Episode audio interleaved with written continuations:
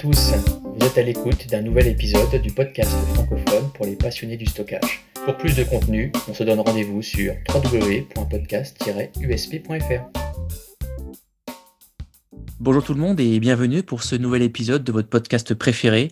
Je suis Johan Castillo, votre hôte et votre humble serviteur pour les 45 prochaines minutes. J'animerai ce podcast comme toutes les semaines avec mon camarade Philippe Nicolas, analyste chez Codelago Research et basé à San Francisco. Bonjour Philippe. Bonjour Johan, bonjour à tous. Alors avec nous cette semaine, des intervenants, alors comme toujours de très grande qualité et toujours aussi passionnés. Et euh, une fois de plus, on va retrouver euh, certaines têtes qui sont déjà venues euh, sur ce podcast. Et donc on les accueille avec grand plaisir à nouveau. J'ai le plaisir d'avoir autour de la table aujourd'hui Olivier Deletreize, qui est Advisory System Engineer chez Dell Technologies. Salut Olivier. Bonjour, bonjour à tous. On a également le plaisir d'accueillir Yacine Kedash, qui est spécialiste Solution Architect Manager chez Red Hat. Bonjour Yacine. Bonjour Philippe, bonjour Yann. Et enfin, Julien Mousqueton, qui est Chief Technologist chez Computa Center. Salut Julien. Mm, salut, bonjour à tous et merci de m'avoir invité encore pour ce nouvel épisode. Euh, alors, le sujet du jour, aujourd'hui, pendant 45 minutes, on va euh, échanger, discuter, débattre sur l'open source et le stockage. Euh, alors l'open source, hein, euh, vous vous en doutez, c'est un, un, très vaste sujet. C'est presque aussi, euh, excusez-moi du mot, une, une, philosophie à part entière finalement. C'est vrai qu'aujourd'hui l'open source c'est peut-être un monde à part.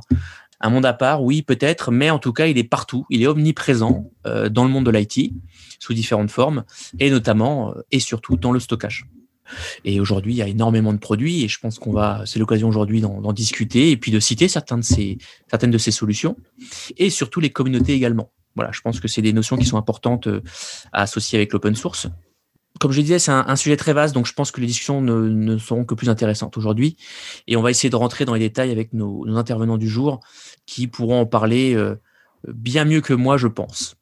Alors, question traditionnelle, euh, vous le savez du podcast, on va euh, faire un tour de table avec une première question assez générale qui nous permet de, poser les discussions et d'être en phase euh, tous ensemble. Alors Olivier, est-ce que tu peux, en quelques mots hein, pour cette introduction, comment est-ce qu'aujourd'hui on peut expliquer l'open source est partout dans le monde de l'IT et plus particulièrement dans le stockage? Pour quelles raisons aujourd'hui? Il y a cet intérêt extrêmement grandissant. Et, et peut-être deux, trois mots sur l'historique aujourd'hui l'open source dans le monde du stockage euh, peut-être que pour mieux comprendre pourquoi aujourd'hui il est, omniprésent. Olivier ben pour commencer, je vais juste peut-être euh, repréciser, enfin rappeler que moi, quand j'ai fait mes, études il y a à peu près euh, un peu moins de 30 ans, euh, je bossais sur du MS-DOS et sur de l'AX. Euh, en C et en Turbo Pascal et on, on faisait pas trop de, de, de Linux, c'était pas encore euh, c'était pas encore à la mode, c'est arrivé un peu plus tard euh, et, et, je pense que on, peut difficilement ne pas associer l'open source à, à, des projets euh, très importants comme Linux. Et Linux a complètement décollé au euh, début des années 2000. Et je pense que euh, l'intérêt de toute euh, l'open source dans le monde de, de l'IT, c'est cette capacité de, de, d'innovation, d'intelligence collective. Et ça s'est accéléré, je pense, avec euh, le développement d'Internet puisque euh, Internet a permis de, de, de, de, faciliter les échanges, de faciliter cette intelligence collective, euh, driver au travers des, des, communautés, des fondations, des, des, instituts qui, ont un petit peu euh, apporté une forme de gouvernance autour de tout ça. Et effectivement, l'open source, je pense, euh, euh trouve sa place dans l'entreprise parce que il y a beaucoup d'innovations grâce à l'open source et des capacités de, de, développer des choses très rapidement justement en partageant le savoir-faire de, tout un tas de profils au, au, travers le monde. Moi, c'est un petit peu l'idée que j'en ai et je, clairement, je pense que euh, c'est le, le, le, développement d'Internet qui a, qui, a, qui a, facilité, qui a explosé l'arrivée de l'open source dans le monde de l'entreprise. Merci Olivier. Julien, est-ce que tu, tu, voudrais ajouter quelques mots à cette introduction? Oui, je vais juste ajouter une petite chose, mais qui va un peu avec l'intelligence collective. Euh, ce que nous, on rencontre aussi, ce que, ce que j'ai connu aussi, alors un tout petit peu moins ancien que Olivier, mais on, pas trop loin non plus, euh, avec l'open source aussi, c'est surtout que euh, beaucoup de gens ont pu l'adapter euh, à leurs besoins, puisque comme les sources étaient disponibles, on pouvait modifier et, euh, et mettre aussi à disposition d'autres, je pense principalement dans le milieu universitaire et de la recherche, où on a vu, enfin moi, où j'ai vu vraiment énormément de stockage open source. Merci Julien. Et on termine avec toi Yacine sur cette introduction de l'open source. Effectivement, moi je, rejoins mes, mes, petits camarades hein, sur, sur un peu l'analyse, l'historique. Euh, comme le dit Olivier, moi je, je, je considère effectivement, et je, on, on, est nombreux, hein, que l'open source c'est effectivement le berceau de l'innovation. Historiquement, c'est aussi euh, pour ça que dans les fins des années 90, euh, et je, on a peut-être un peu le même âge avec Olivier, puisque moi j'ai presque aussi 30 ans de, de carrière maintenant, mais j'ai eu la chance à l'époque d'avoir fait une école qui avait beaucoup d'appétence pour l'open source, et même si c'était le, le, tout début, et avec beaucoup de, entre guillemets, de, d'interaction avec des universités américaines, hein, et c'est elles d'ailleurs qui ont commencé à mettre les, en place les premières règles, les premières licences open source, comme le MIT et BSD. Et BSD. Donc effectivement, je, je, je, rejoins mes collègues sur le, sur le fait que bah, c'est clairement un très très fort engouement fin des années 90, très axé universitaire dans un premier temps, et puis euh, je pense que maintenant il y a plus trop de débat euh, sur, sur ce sujet. On voit que l'open source est, est, dans le monde de l'entreprise, est bien présent et bien ancré et au cœur de bon nombre de nos métiers. Très bien. Euh, je vais vous donner mon point de vue. Je vous mon point de vue sur cette, sur cette partie-là. Je considère que cette vague, elle est effectivement avant tout universitaire et ensuite communautaire, notamment démarrée, comme vous l'avez dit, avec euh, l'enseignement des systèmes d'exploitation. à l'époque, on se souvient, euh, euh, les universités, les écoles essayaient, en tout cas tenter, et dire avec plus ou moins de, on va dire de satisfaction de d'expliquer Unix sans avoir les droits sur le code source. Hein. Vous vous souvenez, les, les, le code source Unix coûtait extrêmement cher. Il y avait euh, la vague Xenix à une époque. Microsoft avait avait racheté les droits. On a connu Minix, si vous vous souvenez de ça. Et puis avec le livre de Tenenbaum là, qui était quand même assez connu. Et puis très vite, le projet Linux a vu le jour finalement, puisque ça a été une volonté de développer, euh, euh, je n'irais pas dire un clone d'Unix, mais en tout cas quelque chose qui, euh, qui s'en inspirait fortement. Euh, voilà un petit peu moi comment je vois la chose et, je prolongerai tout à l'heure avec euh, cette, notion peut-être euh, applicatif et système qui a permis de développer des choses. Mais on reviendra là-dessus. Donc Yacine, avec toi, qu'est-ce que tu peux nous dire sur le rôle de Linux aujourd'hui hein? On, va, on va partir de Linux pour arriver vers le stockage.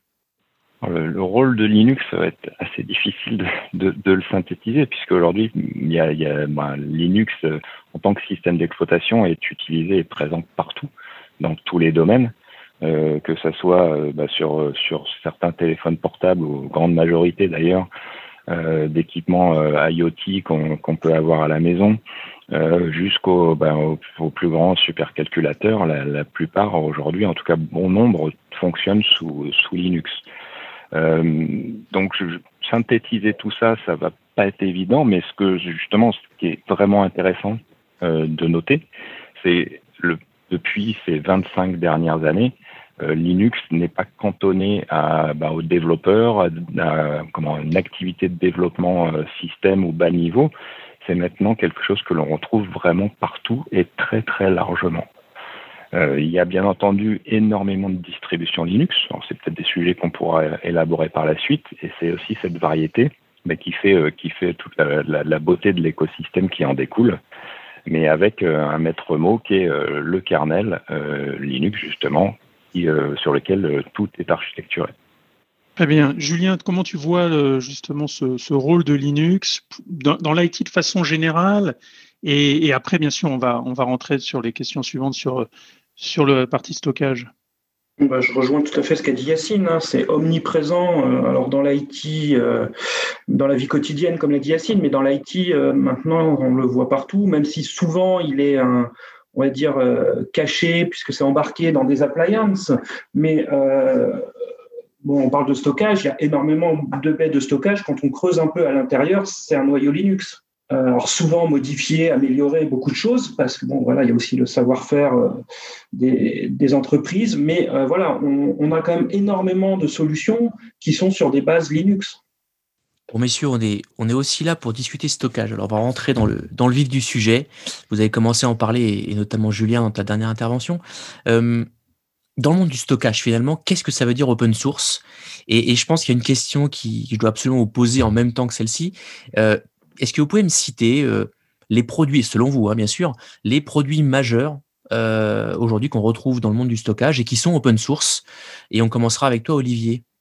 Dans mon quotidien, j'aurais tendance à penser que la, solution de stockage que je vois le plus souvent, c'est le stockage distribué SF que j'ai connu moi euh, il y a un peu plus de 7-8 ans, à l'époque où je travaillais chez un cloud provider qui, euh, utilisait OpenStack euh, et qui était aussi dans le choix. pourquoi le choix d'OpenStack Il y avait aussi derrière cette notion de, souveraineté, donc d'indépendance vis-à-vis du code par rapport à des éditeurs traditionnels.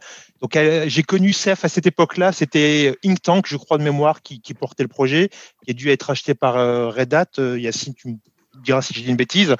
Et donc, je pense que c'est CEF, notamment dans le monde universitaire, qui est très déployé. Et puis après, euh, si on voit, euh, si je regarde euh, des, solutions comme comme FreeNAS, des solutions comme Minayo dans le stockage objet. Alors souvent Minayo qui est aussi embarqué dans du FreeNAS, des solutions comme OpenFiler qui peuvent permettre de fournir du stockage en iSCSI, enfin une forme de stockage unifié en fait. Donc, euh, j'ai envie de dire, euh, l'avantage de l'open source, c'est qu'on peut quasiment trouver, il euh, n'y a, pas de limite à ce qu'on peut trouver quasiment. Donc, ouais, je dirais Ceph, FreeNAS, Minayo, voilà, rapidement ce que, ce que j'ai en tête. Et justement, tu, tu, cites une des solutions safe.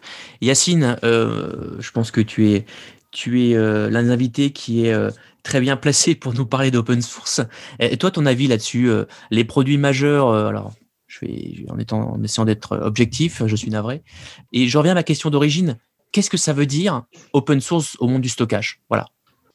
alors effectivement, je pense que comme dans tout domaine, euh, le stockage est aussi l'un des, domaines où on trouve énormément de solutions open source. On parlait tout à l'heure de berceau de l'innovation.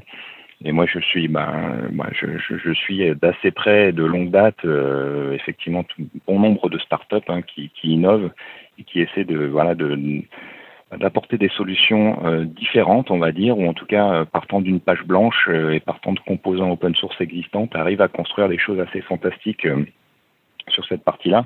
Des solutions, il y en, il y en a plein. Euh, bon, effectivement, euh, je, suis content qu'Olivier ait cité ça en premier. Je ne vais pas le contredire sur ce sujet-là.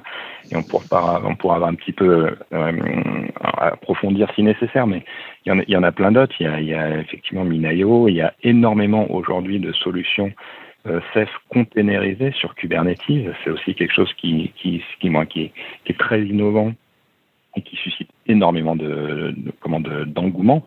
Euh, et puis, bon, il y a quand même aussi euh, des, des, des, petits Français hein, qui, qui, sont intéressants de noter. On a quand même euh, OpenIO qui, qui, est open source et qui s'est fait racheter très récemment par OVH, OVH Cloud. et puis, il y, a, y, a, effectivement d'autres solutions comme RoseOFS qui sont aussi sur une base open source et qui sont des, des petits Français. Donc, les, les, les solutions sont, sont vraiment diverses et variées, avec des approches, et c'est ça qui est intéressant, très complémentaires aussi, certains très axés file, d'autres plus orientés objets, ou d'autres qui touchent un petit peu à tout. Euh, mais ce que je trouve très intéressant, et c'est ce qu'on constate aussi euh, ces dernières années, c'est que maintenant il y a tellement de composants euh, open source sur lesquels on peut se reposer que l'innovation et la création de et le montage d'une solution entre guillemets nouvelle est d'autant plus facilité. Euh, Olivier euh, citait euh, FreeNAS, par exemple. FreeNAS, c'est sur une base BSD, c'est aussi de l'open source, et ça utilise un file system euh, OpenZFS, qui est aussi de l'open source. Et le file system en lui-même est effectivement très intéressant dans ce contexte, par exemple. Merci, merci beaucoup Yacine. Alors justement, tu as cité différentes solutions, différentes méthodologies, différentes architectures. Et il y a une question qui me vient logiquement, c'est aujourd'hui, pourquoi choisir finalement un produit open source plutôt que d'autres solutions euh, bah, qui ne sont pas open source du coup? Aujourd'hui, l'open source, en fait, quels sont les freins, on va dire, euh, à leur adoption? Ça va être peut-être la complexité. En tout cas, c'est parfois certaines visions chez les clients. Oh, c'est open source, donc c'est compliqué. Voilà, c'est beaucoup ce qui remonte. Euh, donc pourquoi aujourd'hui choisir un produit open source par rapport à une solution toute packagée, tout en un, euh, euh délivrée par des, éditeurs divers et variés? Julien, toi, ton retour d'expérience là-dessus? Déjà, je pense que, bah, un peu comme l'a dit Olivier en introduction, tout ce qui est Linux et le monde open source est déjà bien ancré dans le système éducatif français maintenant. Qu'il n'était pas il y a encore euh, quelques, plusieurs dizaines d'années. Donc, on, a, on arrive avec des gens, des ingénieurs, des architectes qui ont cette culture open source, qui ont cette culture ou en tout cas cet appétit de découvrir tous ces produits et de participer aussi à l'évolution de ces produits. Donc c'est un point euh, déjà qui euh, nous qu'on rencontre chez certains de nos clients, hein, qui est beaucoup plus facile à aborder parce que ben, on n'a plus euh, en face de nous, et rien de péjoratif dans, mon, dans mes propos, mais des gens qui s'assoient sur des, les grands du marché parce qu'il y a du support, parce que ben, tu en as aussi parlé, il faut être très honnête, il y a beaucoup de produits open source, surtout à leur début, où les interfaces euh, sont pas toujours très sexy à utiliser par rapport à des produits où, qui sont commerciaux, où là, on va plus trouver quand même un, développement, euh, ça fait partie du marketing aussi, les interfaces d'administration maintenant. Donc, euh, je pense que c'est aussi une des raisons pour lesquelles on le voit de plus en plus dans les entreprises, euh, de par ces, comment, je dirais, cette culture du personnel IT en plus, il y a des produits, ça a été cité euh, par Yacine, tout ce qui va être la partie container, qui est euh, basée principalement sur des solutions open source, euh, arrive aussi énormément dans les entreprises. Donc, c'est un peu une, on va dire, suite logique de l'écosystème, de se dire, voilà, nos containers, ils tournent sur des, entre guillemets, des moteurs open source. Pourquoi le, stockage ne serait pas aussi sur du stockage open source? Et le, dernier petit point que je voulais rajouter aussi, c'est que bah, cette partie, c'est aussi le, ce pléthore d'offres permet vraiment euh, à chacun et, nous, intégrateurs, de proposer la solution la, plus adaptée euh, au client en fonction de ses besoins. Justement, euh, je pense qu'on y, reviendra juste après sur cette partie cas d'usage pour l'open source. Mais Olivier, est-ce que tu peux me donner ton avis également sur cette question de finalement pourquoi choisir un produit open source versus quelque chose de plus packagé à côté? Alors souvent, je pense qu'on on, part sur des solutions euh, dites commerciales lorsqu'on a des, besoins de support ou, lorsqu'on n'a pas forcément euh, les ressources, euh, les équipes nécessaires pour, pour administrer les plateformes. Moi, j'ai constaté dans le passé, quand je m'occupais des, universités, que euh, dans le monde universitaire il y a, ou dans le monde de, public, euh, des collectivités, les, comptes publics, il y a, il y a des, beaucoup de compétences, euh, des gens qui, sont, qui ont été formés très tôt à, l'open source et qui ont des facilités à partir sur ces technos et qui n'ont pas trop de difficultés pour démarrer des projets en open source. Et souvent, on voit aussi des, des, projets démarrer avec des solutions open source, puis arriver à un certain niveau de, criticité, euh, basculer sur des solutions euh, euh, commerciales parce que derrière, ça va nécessiter du maintien dans le temps, la gestion de patch, de la gestion de, un support, etc. Donc, on voit souvent des projets démarrer en open source et qui peuvent, si le besoin s'en fait sentir, basculer vers des solutions plus, plus commerciales. Juste, je voulais aussi peut-être repréciser, peut-être un, on, parlait des, et, je suis content qu'Yacine ait parlé de, Roseau FS délanté parce que c'est effectivement, on a en France euh, des, grosses capacités d'innovation et des belles sociétés. Je voulais aussi euh, euh, tirer un petit coup de chapeau à, une société qui a mis son projet en open source, qui est un, un, NAS qui est Nuage Lab, qui permettait de, justement de fournir un service de fichiers pour atteindre derrière des, stockages euh, objets, quelle que soit la techno, que ce soit du Swift ou, du S3 et quel que soit le fournisseur. Et, Nuage Lab est basculé, euh, a basculé il y a quelques années en, open source. Justement, Olivier, je voulais prolonger ma, question d'origine avec les cas d'usage. je voulais savoir aujourd'hui, parce que Julien en a parlé un petit peu, finalement l'open source, est-ce que ça adresse tous les cas d'usage au sein de l'entreprise ou euh, c'est réservé euh, à certains cas d'usage, comme tu le disais, euh, tu as commencé à le citer, les tests seulement, puis quand on rentre en production, finalement, on abandonne ça. Est-ce que c'est une généralité? Est-ce que l'open source est ouvert à l'ensemble des cas d'usage en entreprise?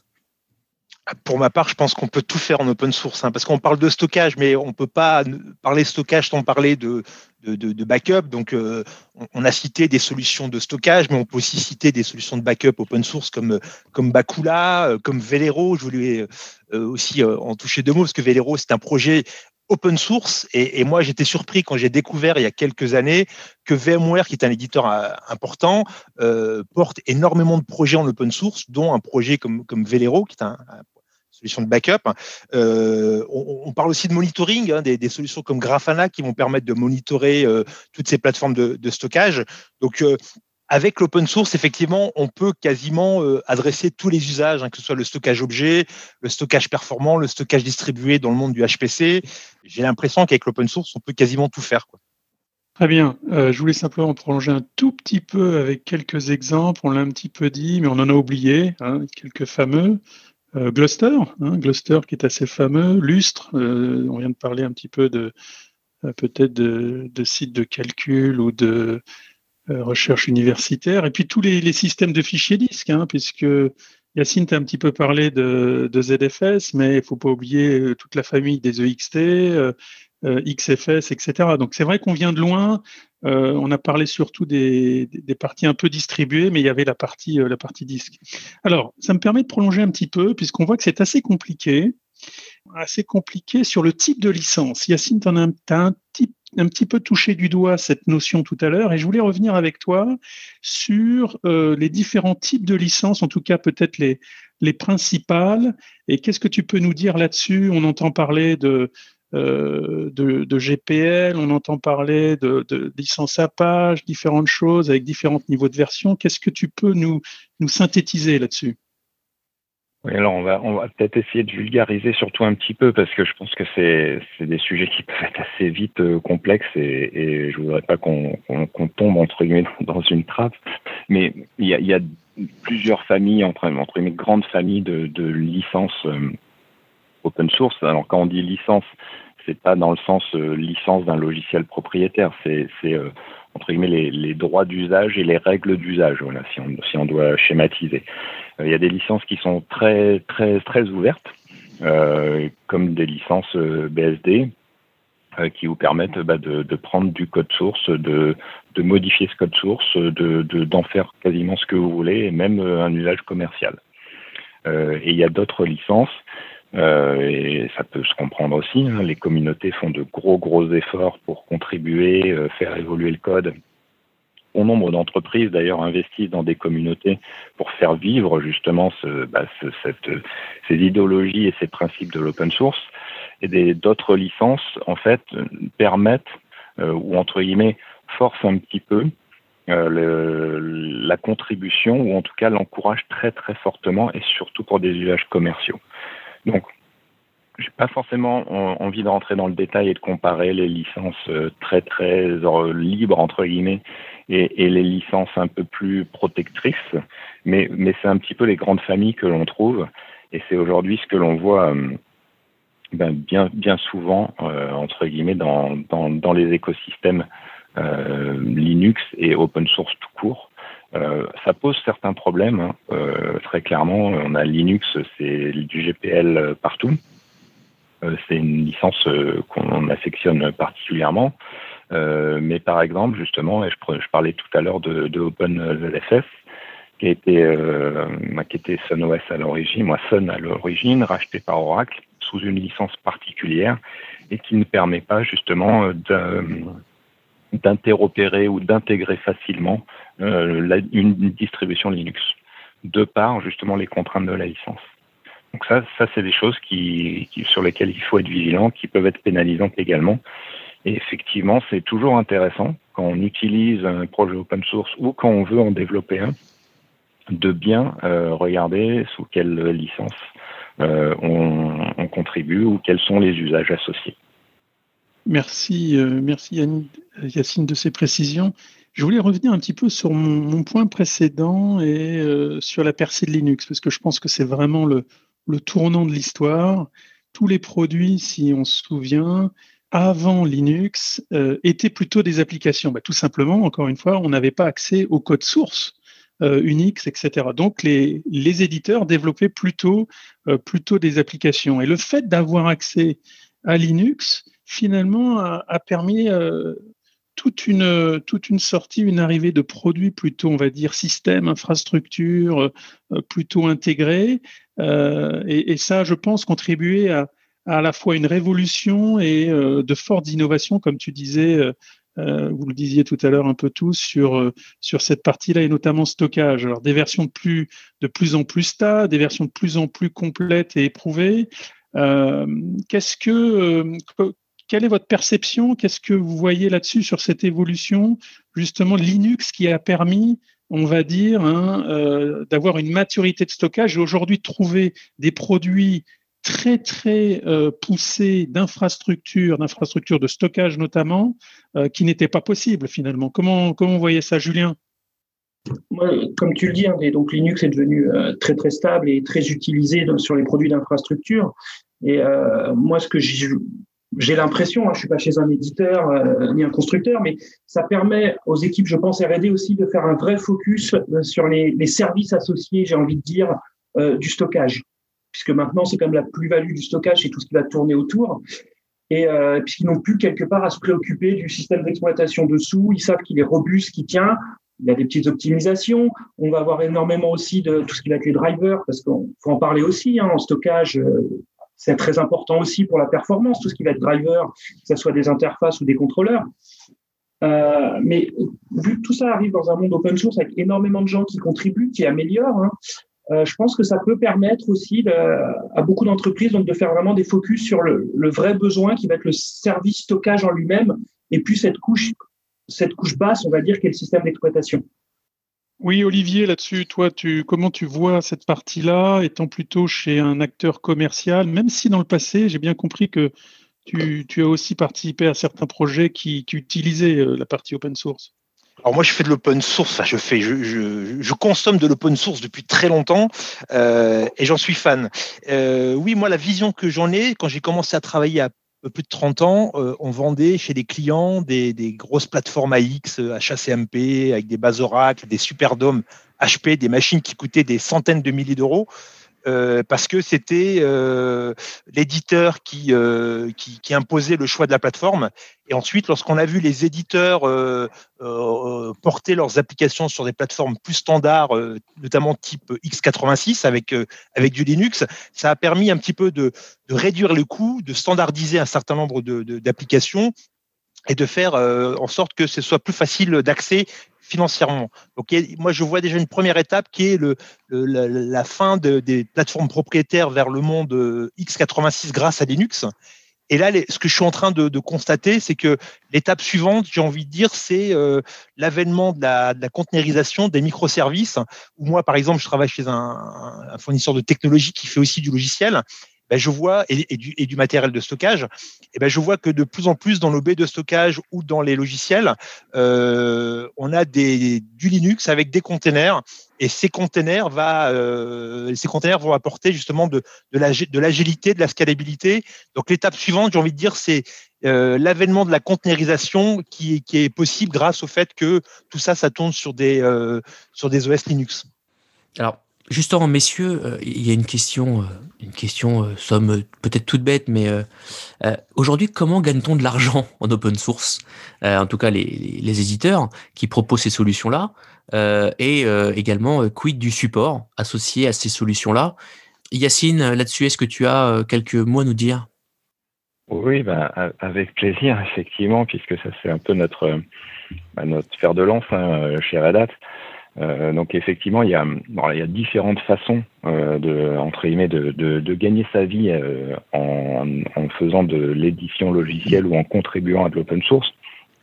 Mais euh, il y a aussi une notion dont on n'a pas parlé, qui est l'open source d'entreprise.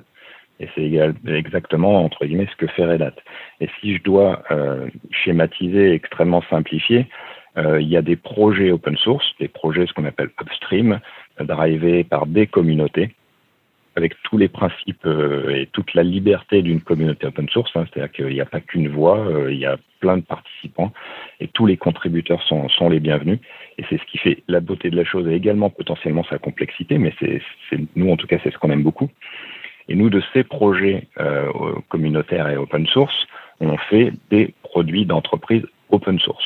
Pourquoi je redis open source et je précise? Parce que le code est strictement exactement le même c'est pas un fork, il n'y a pas de dérive, il n'y a pas de modification. La sauce magique, tu as parlé de support, c'est l'une des composantes. La plus grosse composante, c'est l'industrialisation et le packaging de tout de tous ces composants et ce code source open source pour justement qu'il fait en sorte qu'il soit le plus stable possible, avoir une assurance qualité extrêmement pointue et c'est énormément énormément de tests, de validation, de certification, de, de, de discussion et d'accord avec tout un écosystème. Et c'est toute cette sauce magique qui fait euh, ben, la, force de, l'open source d'entreprise et qui permet entre guillemets de, créer un peu un, pont entre bah, les personnes, les utilisateurs, on a parlé beaucoup d'universitaires, mais pas que, euh, qui vont consommer des produits euh, et des solutions upstream.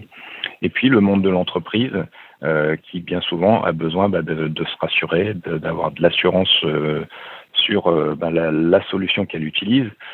Et, et, pourquoi pas, et même légalement, entre guillemets, s'il y a un souci, ben on sait sur qui taper. Et, et mine de rien, certaines entreprises sont assez vigilantes sur, sur cet aspect-là. Donc, euh, nous, Red Hat, par exemple, aujourd'hui, on est très, très impliqué dans les communautés euh, upstream. On développe dans ces communautés. Il faut savoir qu'aujourd'hui, sur plus de, de 15 000 employés euh, dans le monde chez Red Hat, il y en a plus de la moitié qui sont des développeurs.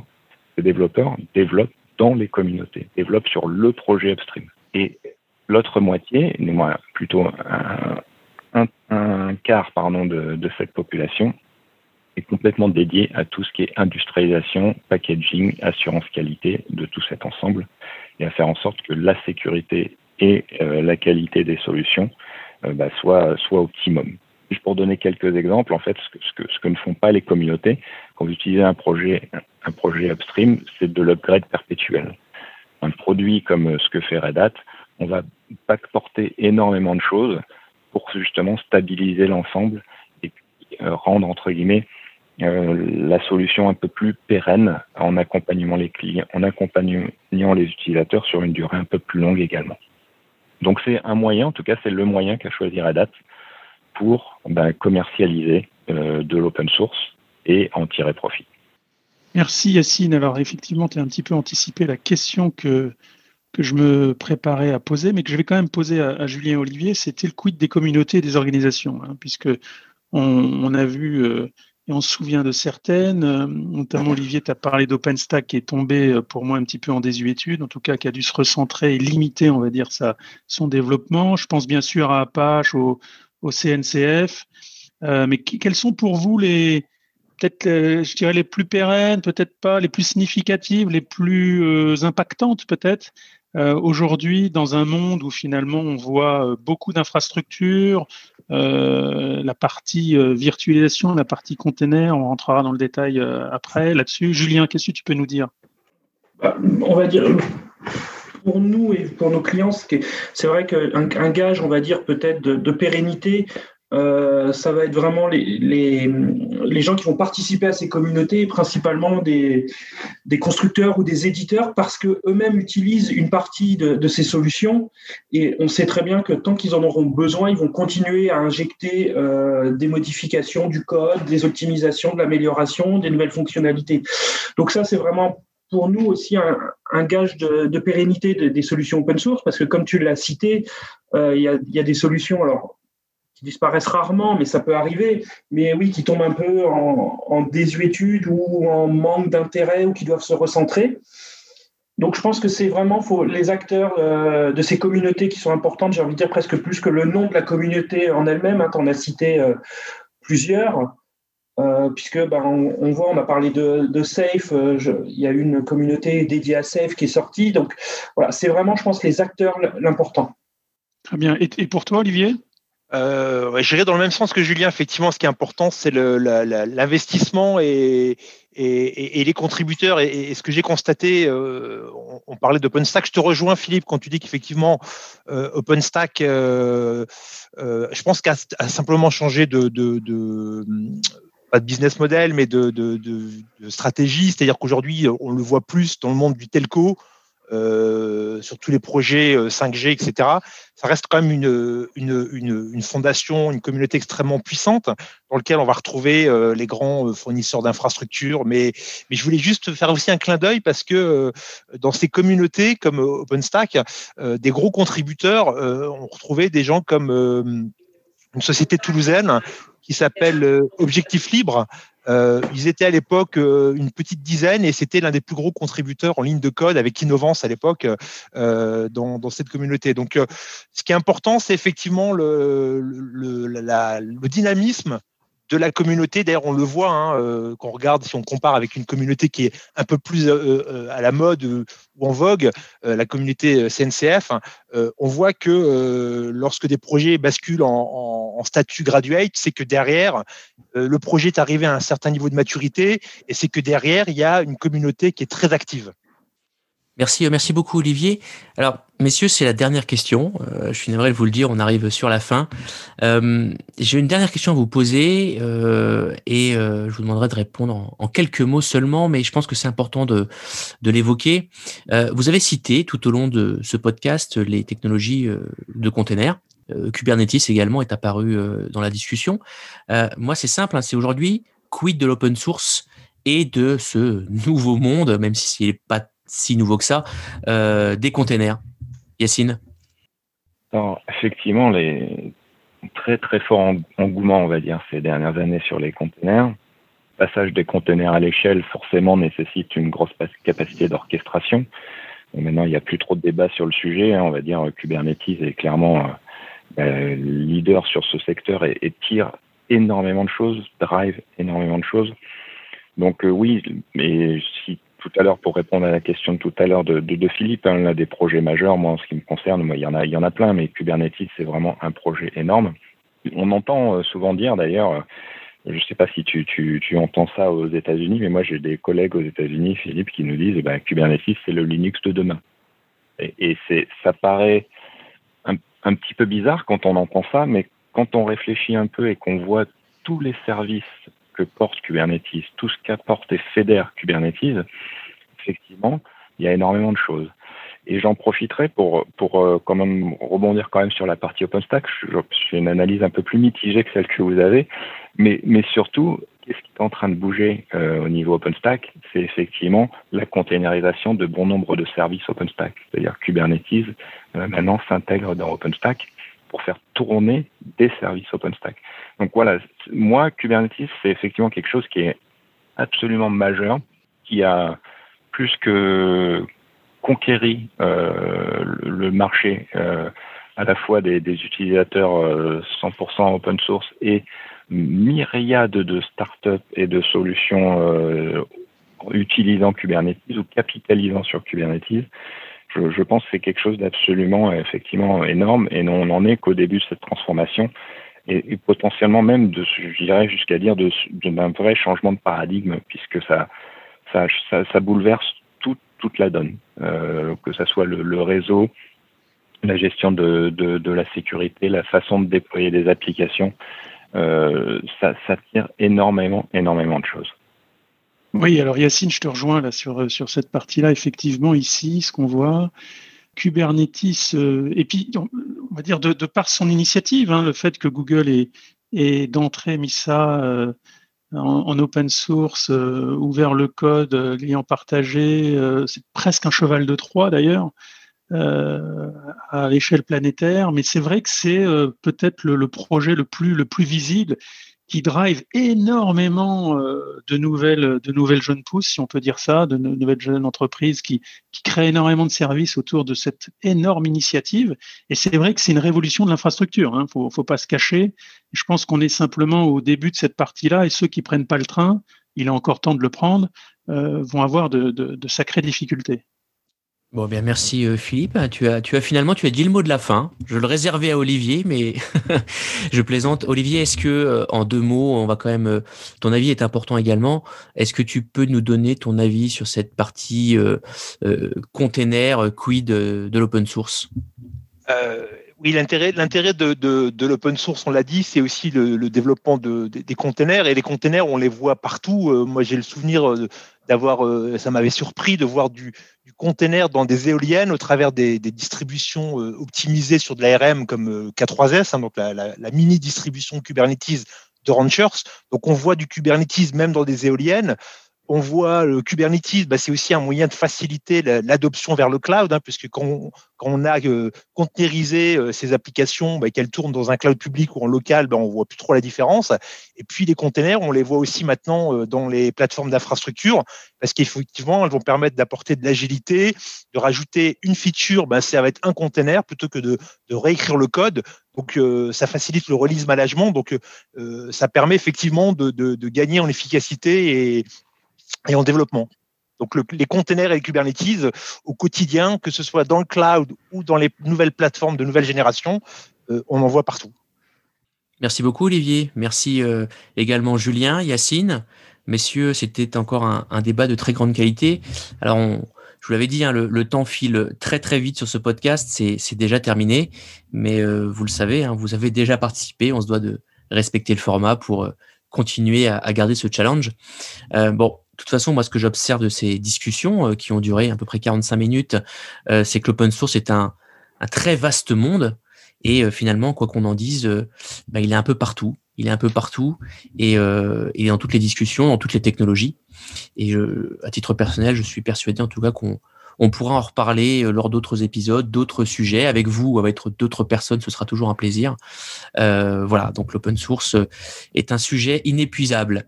Je vous invite en tout cas de mon côté à vous rejoindre la communauté et à poursuivre la discussion avec nos, experts et nos passionnés, passés, présents et, et futurs bien sûr. Je n'ai plus qu'à vous souhaiter à toutes et à tous une très bonne continuation. Prenez soin de vous, de votre famille et bien entendu de votre business. Salut les amis